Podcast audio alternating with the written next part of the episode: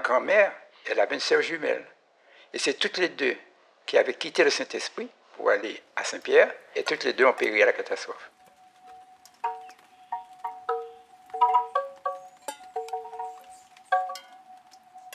Voilà ma mère, née en août 1901, orpheline.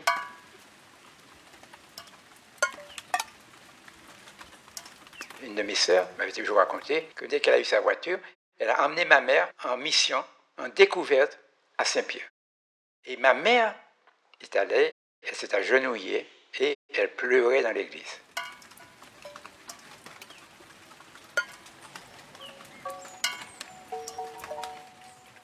Pour elle, c'était aussi un réconfort de retrouver l'esprit de sa mère, de celle qui aurait dû être ma grand-mère.